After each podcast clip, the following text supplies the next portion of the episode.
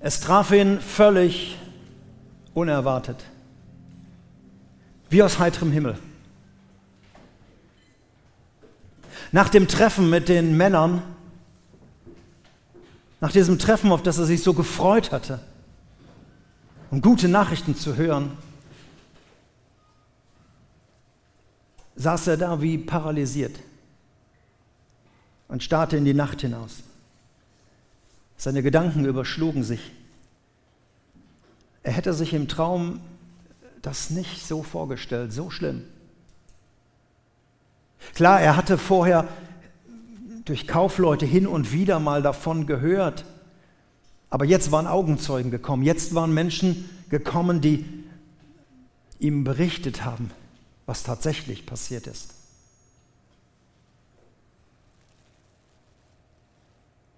Und in dem Moment wusste er, das kann so nicht weitergehen. Da muss was geschehen. Da muss etwas in meinem Leben passieren. Man muss was tun. Ich muss was tun. Und dann kamen die Tränen. Und mit den Tränen eine Wende in seinem Leben.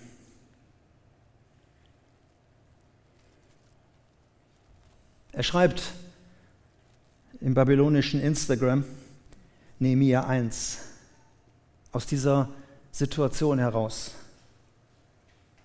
Im Monat Kislev des 20. Jahres hielt ich mich in der Burg Susa auf. Ich bekam eines Tages Besuch von Hanani, einem meiner Brüder. Und einige Männer aus Juda waren mit ihm. Und ich erkundigte mich nach den Juden, welche die Gefangenschaft überlebt hatten, und fragte nach Jerusalem. Und sie antworteten mir, die Leute, die in der Provinz Juda zurückgekehrt sind, die leben in großer Not und Bedrängnis. Und die Stadtmauern von Jerusalem liegt noch in Trümmern und die Stadttore sind immer noch verbrannt. Und als ich das hörte, setzte ich mich nieder und ich weinte. Tagelang trauerte ich, ich fastete und ich betete zu dem Gott des Himmels. Das Buch Nehemia ist ein unglaublich spannendes, eindrückliches Buch in der Bibel über eine Geschichte, was passieren kann, wenn eine Person zu dem Entschluss im Leben kommt, das kann so nicht weitergehen.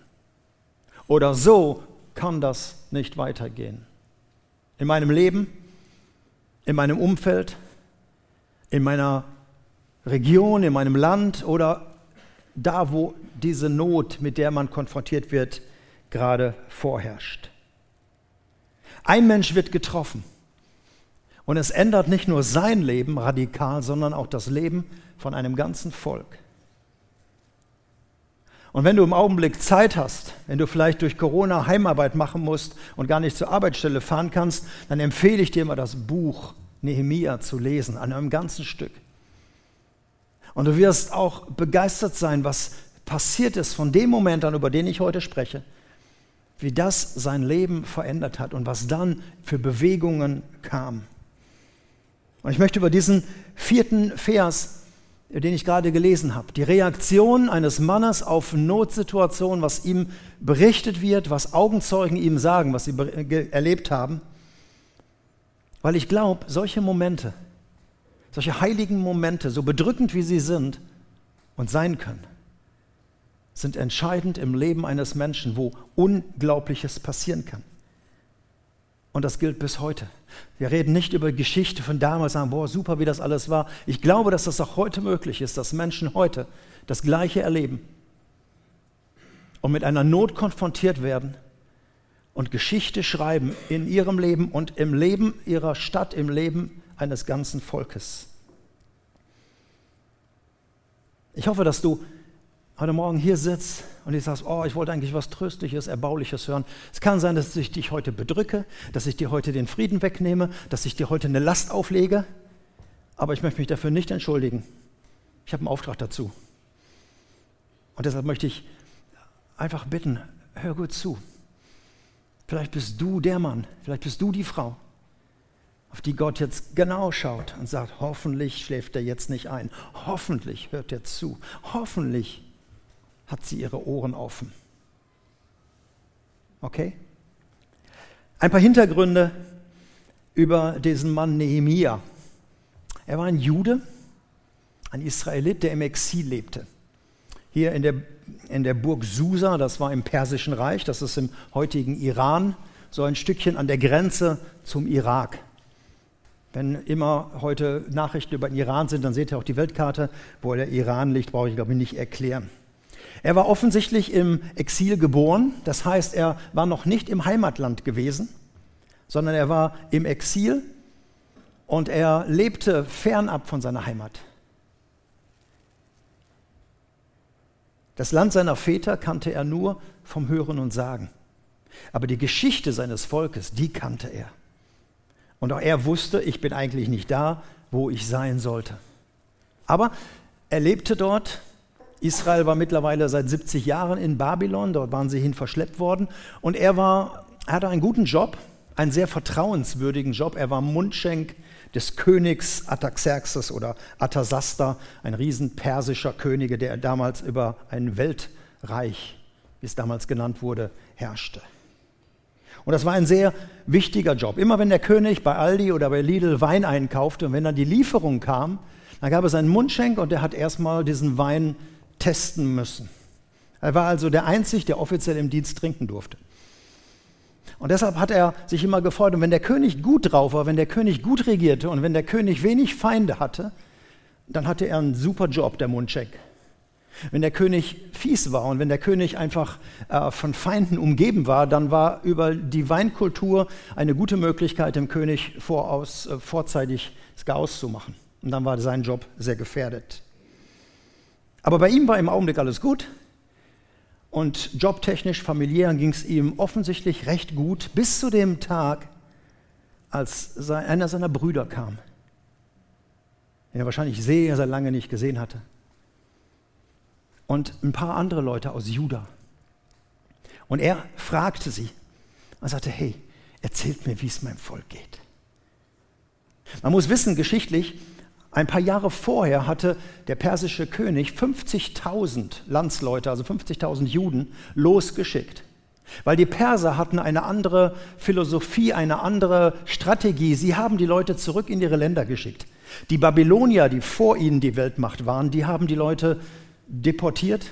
So wurden die Juden aus Israel nach Babylon geschleppt unter Nebukadnezar und ihr kennt vielleicht die Geschichten. Und dort haben sie lange Zeit, über 70 Jahre gelebt.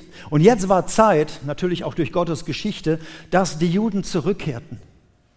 Und die persischen Könige haben die Leute geschickt und haben gesagt, hey, baut eure Tempel wieder auf, betet zu euren Göttern und zahlt Steuern und habt Ruhe im Land und wir unterstützen das, wo immer es geht.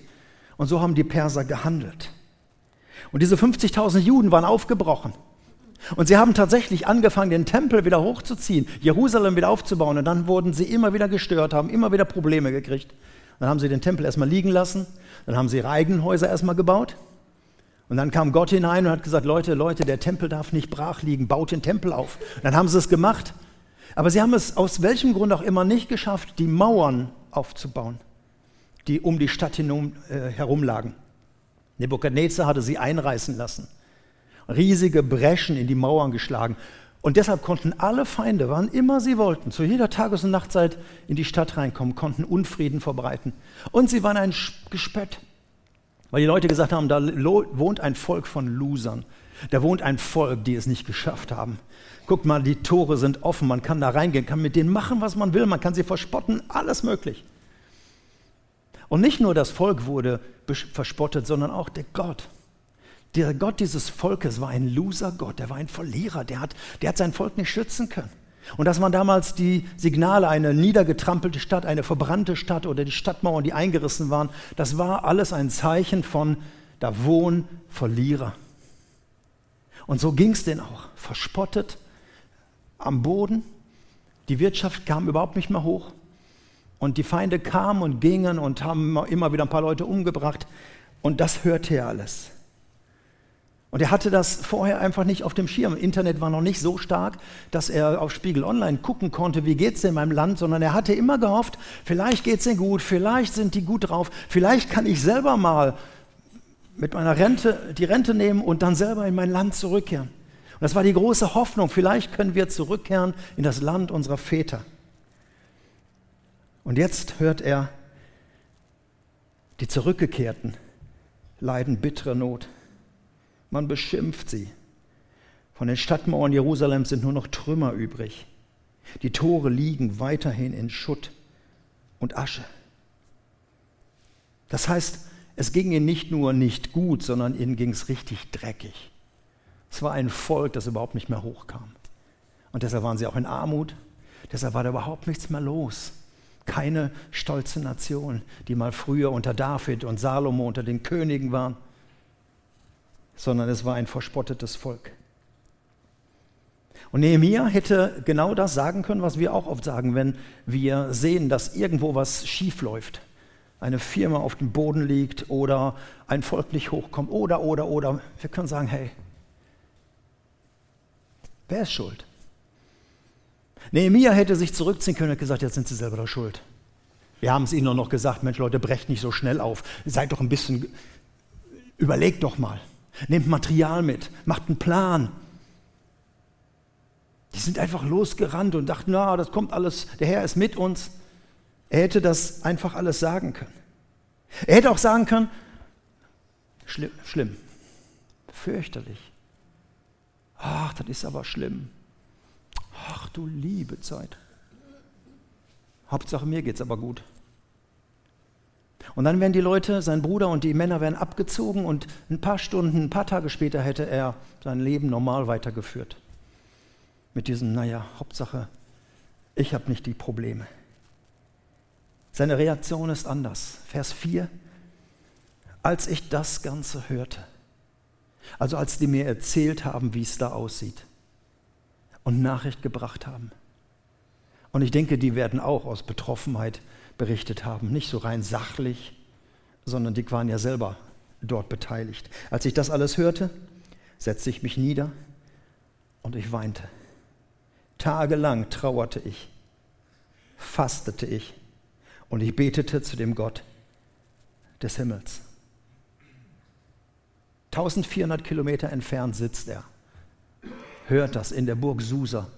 Und obwohl es ihm gut ging, schlägt das ein wie eine Bombe treibt ihn wirklich, er sagt, ich setzte mich nieder, er hatte keine Kraft mehr zu stehen. Er fängt an zu weinen. Er vergießt nicht nur ein paar Tränchen, sondern es ist ein richtiges Klagen. Er fastet, es treibt ihn ins Gebet. Ihr könnt mal in Nehemiah 1 lesen, mal, wie die Leute damals gebetet haben. Da steht auch noch ein ganzes Gebet, wie er vor Gott betet. Also so eine Inhaltsangabe, wie der tagelang gebetet hat. Wochen.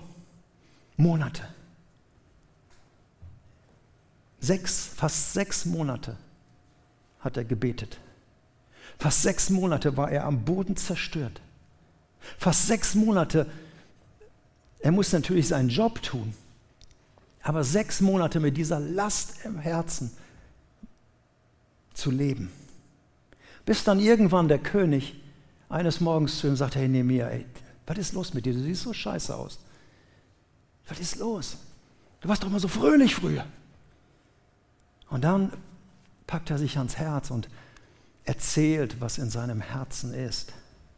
Er hatte am Morgen noch um Mut gebeten, dass er vor dem König stehen kann, weil es war lebensgefährlich, was er gemacht hat. Der König hätte auch sagen können, pass mal auf, so ein Trauerklos hier, komm, ich hole mir einen anderen Mundschenk. Sondern er erzählt ihm das. Und somit beginnt das Abenteuer Mauerbau. Also Freunde, lest das mal, diese Geschichte, was damit passiert.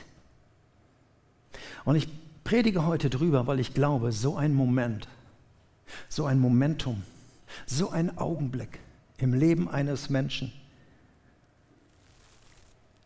wo ein Mensch nicht nur ein bisschen mal gerührt ist, nicht nur ein bisschen berührt ist, sondern was einen so richtig trifft, Wie so ein, wie die Faust in die Magengrube, so etwas Unerwartetes. Du hast damit nicht gerechnet am Morgen und plötzlich kriegst du so eine Nachricht. Oder plötzlich sitzt du vorm Fernsehen und es haut dich fast um. So ein Moment ist der wichtigste Moment im Leben eines Menschen nach der Bekehrung. Und man spricht auch ähm, von einer zweiten Bekehrung in so einem Moment. Und es kann im Leben eine dritte und vierte Bekehrung sein. Das heißt nicht, dass man immer wieder neu Christ wird. Es gibt eine Bekehrung, eine Hinkehr zu Gott. Das ist das eigentliche Entscheidende, natürlich. Ein Mensch ist unterwegs mit seinem Leben mehr oder weniger fromm, dann trifft ihn Gott. Er entscheidet sich, sein Leben in Gottes Hand zu legen. Er nimmt Jesus an, er wird Christ, wie immer man das nennt. Und ab fortan ist er als Christ unterwegs. Und dann geht er seinen Weg. Das ist die wichtigste Bekehrung, die wichtigste Umkehr im Leben eines Menschen. Und ich denke, die meisten von euch haben das erlebt. In dem Moment wird man Christ. Nicht mit der Geburt, nicht mit dem Eintrag in die Kirche, nicht ins Register, nicht durch die Konfirmation, sondern durch eine Entscheidung, wie immer sie getroffen worden ist. Und dann bist du unterwegs. Aber im Leben von vielen Christen ändert sich dann Zeit ihres Lebens nichts mehr. Wir sind unterwegs. Jetzt als Christen, jetzt als Fromme, jetzt als Erlöste, jetzt als Menschen, die in die Kirche gehen oder im Gottesdienst gehen, äh, mehr oder weniger regelmäßig, kaum in eine Freikirche, in eine Kirche. Sie leben jetzt als Christen, aber es sind keine Umbrüche mehr. Damit meine ich nicht, dass sie wieder von Gott wegrennen, sondern sie leben jetzt. Und sie verleben ihr ganzes Leben. Und dann am Ende ihres Lebens schaust du dir das Leben an und ich muss ja oft Menschen zu Grabe tragen und du schaust dir an und sagst, hey, hm, welche Spuren hinterlässt dieser Mensch? Viele Menschen, die verschwinden spurlos. Viele Menschen kannst du fragen und dann sagst du, hey, wozu um alles in der Welt hat dieser Mensch gelebt? Möchtest du das am Ende deines Lebens sagen, wozu habe ich überhaupt gelebt? Und viele Christen fragen sich das. Und dann drehen sie sich um und dann sind sie im Konjunktiv und sagen, hätte ich doch noch mal die Kraft, könnte ich doch noch mal, wäre ich doch noch mal jung, würde ich doch noch mal. Ich möchte gerne am Ende meines Lebens nicht im Konjunktiv zurückblicken und sagen, ich könnte, ich würde, ich könnte, sondern zu sagen, hey, ich habe gelebt.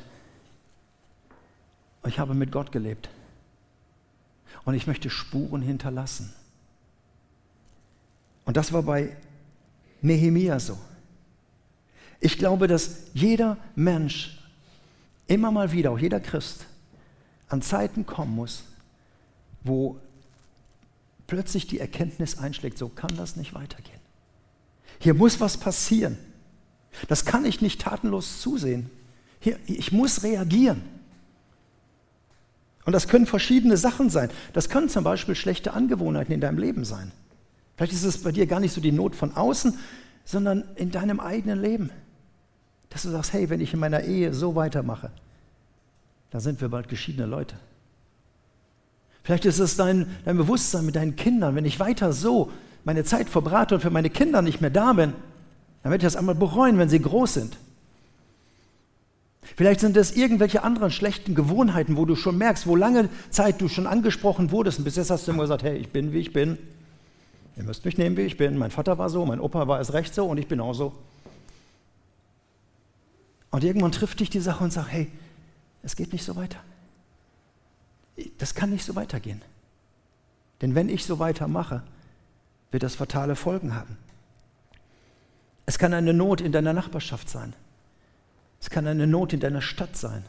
Es kann eine Not wo auch immer sein, vielleicht auch weltweit. Wir haben ja Zugang zu allen Kontinenten. Und bis dahin, bis zu diesem Moment, konnte ich immer abschalten. Konnte den Fernseher ausmachen, nach der Tagesschau oder nach den Tagesthemen. Konnte abschalten, wenn der Ehepartner wieder mal geredet hat, so abschalten, oh, red du mal. Bis dahin konnte ich im Konjunktiv leben. Man müsste. Da müsste mal was passieren. Da sollte mal jemand was tun. Und so weiter und so fort. Aber wenn Gott mich plötzlich packt, wie den Nehemiah, es war nicht einfach nur der Bericht, sondern das war der Kairos Gottes.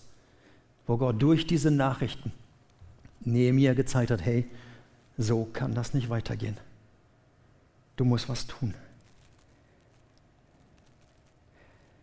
Der erste Gedanke, der oft kommt, ist ja oft, und das ist ein diabolischer Gedanke, der kommt nie vom Heiligen Geist.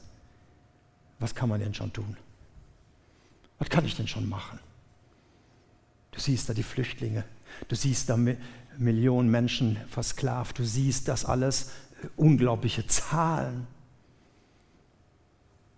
Und der erste Gedanke, oh, was kann ich denn schon tun? Ich mit meinen 60 Jahren, ich mit meinem kleinen Gehalt, ich mit meiner wenigen Zeit, ich bin noch so unbegabt. Und deshalb tun wir das nicht. Astrid hat letzten Sonntag gepredigt über Glaube, der in die Tat umgesetzt wird, über Alltagsglaube. Und da ging es um diese fünf Sekunden, wenn so Impulse kommen.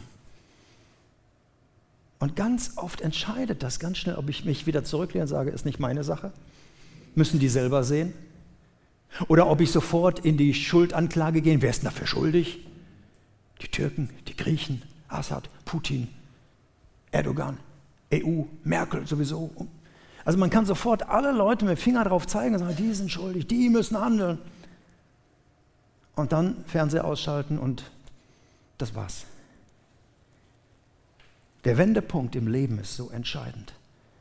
So ein Turnaround und zu sagen, wenn ich jetzt diesen Kurs weitergehe, was passiert da mit mir? Und ich möchte dir zeigen, was dir passiert. Und deshalb, das ist auch der Grund, warum ich so denke, es ist wichtig, dass so ein Turnaround in unser Leben kommt. Und nicht nur so ein paar Leute, die es geistig ganz besonders ernst meinen. Er ist für uns alle wichtig. Nämlich die Frage ist, was passiert, wenn er nicht kommt? Wir gehen unserer Wege. Und ihr Lieben, wenn ihr euch mal so umguckt, unterschiedlichen Alter hier, was wir uns alle eint, ist, wir sind Gewohnheitstiere. Mit der Zeit gewöhnen wir uns an nahezu alles. Die schönsten Dinge, traumhafte Sachen, der coolste Job, den man mal hatte. Die Mega-Church, wo man einfach sagte, boah, das ist ja schon Vor Vorhof vom Himmel. Alles, was so super ist. Der Traumpartner, der mich, oh, der hat mich sowas von elektrisiert.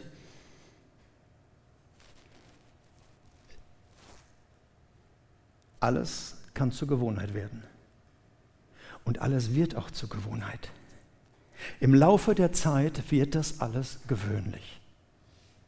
Und entweder muss dann was Neues her, ein neues Auto, ein neuer Computer, eine neue Frau. Oder aber man lebt halt mit dem Gewöhnlichen. Das ist so normal. Es holt mich nichts mehr ab, es ist selbstverständlich. Aber ihr Lieben, dabei bleiben wir leider nicht stehen. Das ist nur die erste Stufe. Ab dann geht es eine Stufe weiter, es wird auch langweilig. Ich werde ständig, ich habe das Gefühl, ständig werde ich überholt. Andere sind besser, anderen geht es besser. Andere haben schnellere Dinge, bessere Dinge, bessere Ausstattung. Plötzlich ist das, was ich da habe, seit fünf Jahren oder seit drei Jahren, das ist ja schon, ach. Ich fange an, mich benachteiligt zu fühlen. Oder ich sehe beim anderen, der mich mal so angetriggert hat, so positiv, plötzlich ja so immer mehr Defizite. Der ist der Traummann mit seinen Allüren, die ich jetzt plötzlich erst wahrnehme. Oder die Traumfrau, die beginnt sich vor meinen Augen zu falten. Das bleibt nicht so. Da ist die Mega-Church, da ist die, die Gemeinde, die mich mal wirklich Sonntag für Sonntag so begeistert hat. Der Lobpreis, der Worship, die Predigt. Und jetzt komme ich so hin und sage, oh, ja, da ist auch viel Luft nach oben. Und wenn der singt, oh nee, das ist nicht so meine Sache, dann gehe ich erst später rein. Die Predigt, hoffentlich ist sie nicht wieder so lang. Alles so Dinge, die, weil man sich so dran gewöhnt hat. Und es wird so gewöhnlich. Und ihr Lieben, auch meine Beziehung zu Gott, da kann das genauso sein. Da war ich mal on fire, da habe ich mal eine Begeisterung gespürt, da war ich mal so richtig drauf für Gott, ich konnte die Klappe nicht halten.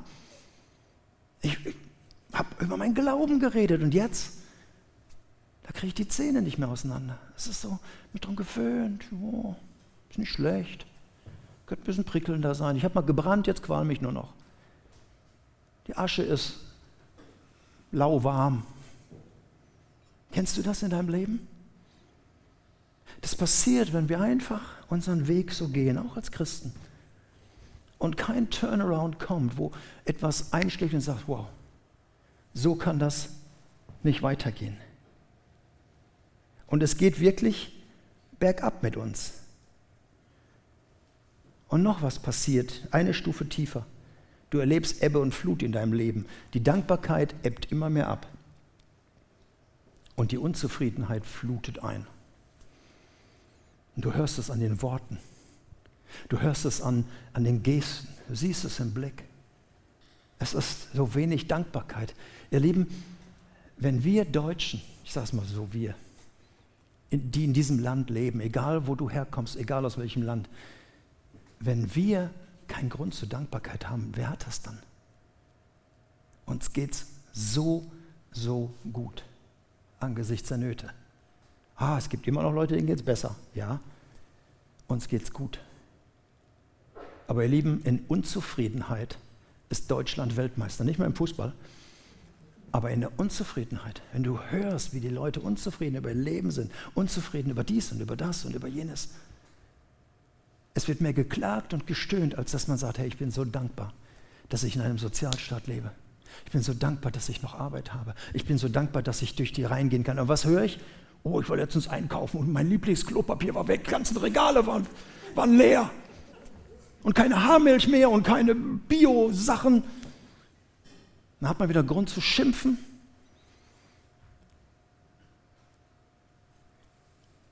Auf welcher Stufe stehen wir? Deshalb brauchen wir Leute. Deshalb brauchen wir Menschen, die das wie Nehemia erleben. Die plötzlich ergriffen werden. Und ihr Lieben, Nehemia könnte das jetzt hier erzählen. Das ist keine schöne Erfahrung. Also zu Boden sinken, zu weinen, zu fasten und da planlos zu sitzen. Er hatte die erste Zeit völlig planlos gebetet. Er hatte überhaupt keinen Plan, weil er nicht wusste, was er tun konnte. Er ist dann nicht aufgestanden zu den Männern und hat gesagt: Ey Leute, passt mal auf. Geht schon mal nach Hause, in ein paar Monaten komme ich nach, ich bringe Mörtel mit und ich mache euch die, die ganze Sache dazu. Schaffen wir doch locker. Er hatte keinen Plan. Er wusste nur, Gott, ich muss was tun. Und dann hat er monatelang da gesessen. Und dann kam so langsam diese Idee hoch, ich werde den König irgendwann fragen, wenn ein guter Moment ist. Wenn er mich anhaut, werde ich ihn fragen, ob er mir unbezahlten Urlaub gibt. Er muss dir noch nicht sagen, dass das zwölf Jahre sein wird, aber auf jeden Fall, dass er mich ziehen lässt, dass ich die Mauer aufbauen kann. Und später hat er noch Reformen gebracht. Aber ihr solltet es ja selber lesen. Dieser Moment ist schmerzhaft. Und als wir heute Morgen hier standen, um 9 Uhr, all die Leute, die im Gottesdienst arbeiten, in den beiden Gottesdiensten, im Kaffeeteam, Kinderarbeit, Technik, alle die Leute hier, eine große Gruppe von Menschen. Dann hat jeder so gesagt, wie er sich diesen Gottesdienst wünscht und was er tun möchte, damit in diesem Gottesdienst heilige Räume für die Begegnung mit Gott stattfinden kann. Da habe ich gebetet, ich möchte gerne heute Morgen Menschen belasten. Ich möchte heute Menschen in Unfrieden setzen. Ich möchte heute Menschen vielleicht das Gefühl geben, Mensch, wäre ich mal heute nicht gekommen. Das ist nicht so leicht, weil ich predige gerne, um dich zu entlasten und dir eine Perspektive zu zeigen, aber vielleicht mal zu sagen, hey, ich werde dich heute nach Hause schicken, wo du vielleicht sagst, Gott, so kann das nicht weitergehen, in welchem Punkt auch immer. Aber die Frage ist, was ist das bei dir in deinem Leben? Eins der Fokus im Augenblick ist ja, ist die Flüchtlingssituation. Und wir haben ein Team zurzeit, die auf Lesbos sind.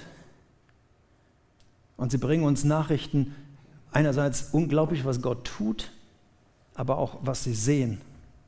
Nöte, die sie bedrücken. Wir haben ein Bild von ihnen bekommen, wie sie einfach dort stehen auf einem Felsen auf dieser Insel und einfach beten, Zeit nehmen zum Beten. Und nächsten Sonntag wird dieses Team aus Griechenland, die jetzt noch da sind, die kommen Dienstag zurück, hoffentlich, und Gott sei Dank erwarten wir sie am Dienstag. Sie werden hier berichten. Der Gottesdienst wird anders sein nächste, nächste Woche. Sie werden berichten von dem, was sie erlebt haben.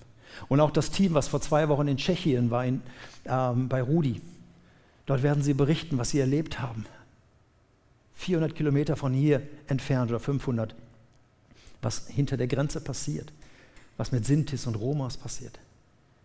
Also wir laden euch ein in den nächsten Gottesdienst. Da werden Augenzeugen hier stehen und vielleicht wird das dann auch, die Predigt ist dann vielleicht eine Vorbereitung heute, der Moment sein, wo du sagst, boah, nächstes Mal gehe ich mit, nächstes Mal setze ich mich ein, was kann ich tun? Also die Flüchtlinge. Vielleicht packt Gott dich, wenn du Informationen kriegst und sagst, hey, jeden Tag sterben 20.000 Menschen, weil die Regale leer sind und weil sie sowieso kein Geld haben, sie verhungern. Jeden Tag 20.000 Menschen. Das ist so wie so ein Fußballspiel zweiten Liga oder so. 20.000 Menschen im Stadion, Schimmau jeden Tag. Und da redet keiner mehr von. Keiner. Vielleicht sind es bei dir die Kinder, die hier in unserer Stadt leben, die Migrantenkinder. Der Verein Füreinander kümmert sich um sie. Zwei Stunden Zeit investieren im Leben eines Kindes, ihm zu sagen, hey, du bist mir wichtig. Ich sehe dich. Ich spiele mit dir. Ich bin mit dir unterwegs. Und du änderst das Leben eines Kindes mit durch diese Zeit. Wir haben Menschen hier in der Gemeinde, die arbeiten unter Prostituierten. Wir haben in unserem Land Hunderttausende zwangsversklavte Menschen. Menschenhandel. Und Menschen kümmern sich darum, gehen in die Bordelle, gehen hier ins Magnum und sprechen mit Menschen. Und sie tun das nicht, weil sie so viel Zeit haben und Däumchen drehen sonst zu Hause, sondern weil es eine Last ist, die auf ihrem Herzen ist. Bei dir ist die Not vielleicht ganz woanders, die du siehst, in deiner Nachbarschaft. Vielleicht ganz nah, Tür an Tür. Nicht mit Alice, sondern mit der Not dass du da einen Menschen hast und sagst, das kann so nicht weitergehen, ich werde mich einsetzen. Aber noch einmal, vergiss dich dabei nicht. Vielleicht ist es erstmal, dass Gott dich auf die Schulter tippt und sagt, hey, ich möchte die Not in deinem Leben ansprechen, die du so vertuscht, das Heimliche, deine Ehe, wo du dich gerne rausziehst und sagst, das ist ihr Problem oder ist sein Problem vielleicht auch eine Charaktereigenschaft. Das schlechte Reden über andere, das über andere herziehen, diese ständige Missmut, diese ganze Unzufriedenheit. Vielleicht spricht Gott das zuerst mal an und sagt, hey, das kann so nicht weitergehen. Werd wieder Licht und Salz da, wo du bist. Und so bist du kein Licht und Salz, sondern abschreckendes Vorbild. Es kann sein, dass Gott dich erstmal selber schüttelt. Oder mich. Was ist es bei dir? Was brauchst du zu einer zweiten Bekehrung? Zu einem Turnaround in deinem Leben? Und vielleicht ist es bei dir schon vielleicht das dritte oder vierte Mal. In einem Worship-Song heißt es, Break my heart with what breaks yours. Zerbrich mein Herz mit dem, was dein Herz zerbricht. Weißt du, ich möchte das so sagen von Gottes Sicht aus, wenn Gott auf diese Erde schaut, wenn Gott damals auf sein Volk gesehen hat und heute auf sein Volk sieht und heute auf seine Kirche sieht und die Mauern, die zerbrochenen Mauern sieht, es zerreißt ihn. Im Alten Testament heißt es einmal, meine Eingeweide tun mir sowas von weh, sagt Gott, weil ich die Not sehe. Er sitzt nicht da oben fernab und sagt, die sollen alle mal kommen, sondern es zerreißt ihn selbst. Und aus dieser Liebe heraus hat er seinen Sohn geschickt zur Rettung. Und deshalb sucht er Menschen, die sagen, hey Gott, so kann das nicht weitergehen. Leg mir eine Last auf. Und wenn ich mal tagelang jetzt heule oder wenn ich mal einfach nicht gut drauf bin und wenn ich nicht, was auch immer, es geht darum, dass du sagst, Gott, ich stehe dir zur Verfügung. Und das möchte ich heute Morgen beten. Ich möchte uns nicht sagen, lass uns alle mal aufstehen, wer will mehr von Gott, so müssen ja fast alle aufstehen. Sondern lasst uns ehrlich bleiben vor Gott. Und vielleicht ist es der nächste Sonntag, wenn du Dinge hörst aus, von, von Menschen, die aus Lesbos zurück sind oder aus Tschechien zurück sind. Oder vielleicht ist es in der Woche, dass Gott dich trifft und sagt, hey, dieser Augenblick, diese Nachricht, diese Tagesschau, dieses, was ich da mitgekriegt habe oder was ich mit eigenen Augen gesehen habe, das hat mich wach gemacht. Dann ist es nicht der Frosch, der dich wach küsst, sondern ist es die Not. Und dann kann es sein, dass du in Tränen ausbrichst. Dann kann es sein, dass du sagst, ich bin so bedrückt. Aber das ist eine göttliche Last. Und für die möchte ich beten.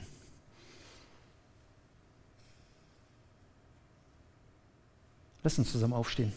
Ich möchte gern beten.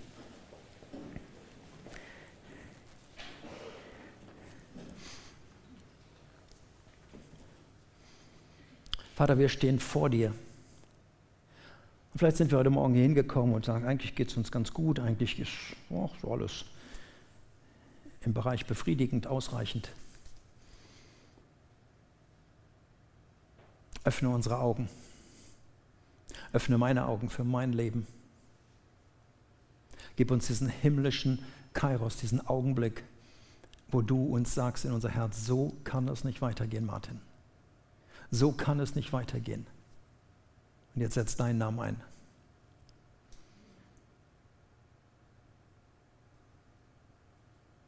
Und was immer Gott du auf unser Herz legen willst, in unserem eigenen Leben, aber vielleicht auch im Leben um uns herum, bring uns zurück zu einer tiefen Dankbarkeit, bring uns zurück zu einer heiligen Zufriedenheit.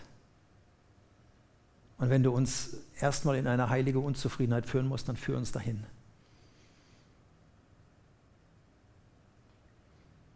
Danke, dass du ein redender Gott bist und ich bete, dass du uns hilfst, wenn wir jetzt nach, gleich nach Hause gehen, dass du uns die Augen wach machst, die Augen öffnest für das, was auf deinem Herzen ist, in Jesu Namen. Amen.